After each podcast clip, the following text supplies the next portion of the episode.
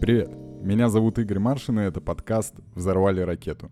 Взорвать ракету — это крылатая фраза, которую я услышал в моей деревне, и когда люди говорят «взорвать ракету» — это значит накупить кучу алкоголя и устроить какую-то просто невероятную вечеринку.